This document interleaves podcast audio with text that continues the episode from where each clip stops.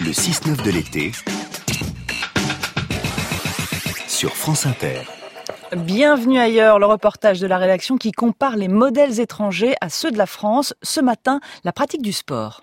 Les chiffres viennent de tomber. 70% des Français pratiquent aujourd'hui en 2024 un sport de manière régulière. C'est un bond de plus de 25% en 6 ans, souligne l'Eurobaromètre consacré à l'activité physique. Principale explication avancée à ce profond changement de mentalité, le développement du sport en entreprise, rendu même obligatoire dans certaines sociétés qui ont adopté le slogan Si tu n'aimes pas le sport, tu t'en vas. À raison d'une heure par semaine, plusieurs millions de salariés font donc aujourd'hui du sport sur leur temps de travail, une évolution aux conséquences non négligeables, les salariés sédentaires s'étant mis au sport ont amélioré leur productivité de plus de 6%. Le taux d'absentéisme a chuté d'un tiers et même la sécurité sociale se frotte les mains. Elle a réalisé cette année plus d'un milliard d'euros d'économies. Bonjour Fanny Lechevestrier. Bonjour Laetitia. On l'a compris, tout ceci n'est qu'une fiction, une projection à l'horizon 2024, euh, l'année où la France accueillera les Jeux Olympiques. Mais votre fiction, Fanny, s'inspire du modèle suédois et la France, en fait, en est loin. Oui, selon euh, l'Eurobaromètre 2017, 46% des Français déclarent ne jamais faire de sport. En Suède, ils ne sont que 15%. Pourtant, les trois quarts des chefs d'entreprise se disent convaincus des bienfaits du sport, selon une étude du MEDEF et du Comité national olympique.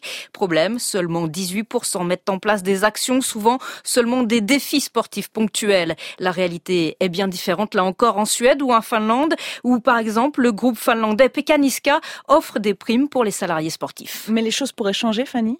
Dans le cadre des Jeux, le ministère des Sports a une vraie réflexion, c'est vrai, sur la pratique du sport et pas seulement du sport de haut niveau. Une loi devrait entrer en vigueur pour faciliter le sport au sein des entreprises. Le président de la République a lui fixé un objectif de 3 millions de pratiquants supplémentaires dès 2022 enjeux de santé publique, questions économiques aussi pour Vianney Fritsch à la tête de Monos. C'est une société qui depuis un an propose du sport aux entreprises. En fait, les bienfaits du sport en entreprise, ils sont multiples. On a tout d'abord une hausse de la cohésion, une hausse de la productivité, une amélioration de la santé. C'est sur ces points-là qu'on travaille. Euh, pour vous donner quelques chiffres, en termes de, de productivité, par exemple, on a une croissance d'à peu près 12% de la productivité dans les entreprises. Sur les absentéismes, on peut les réduire de 30 à 40%. Un dernier chiffre, d'après une étude du cabinet Goodwill Management, un salarié sportif coûte près de 340 euros de moins en frais de santé qu'un salarié sédentaire. Mais alors quels sont les freins aujourd'hui, Fanny? Est-ce que c'est dû à un manque de moyens?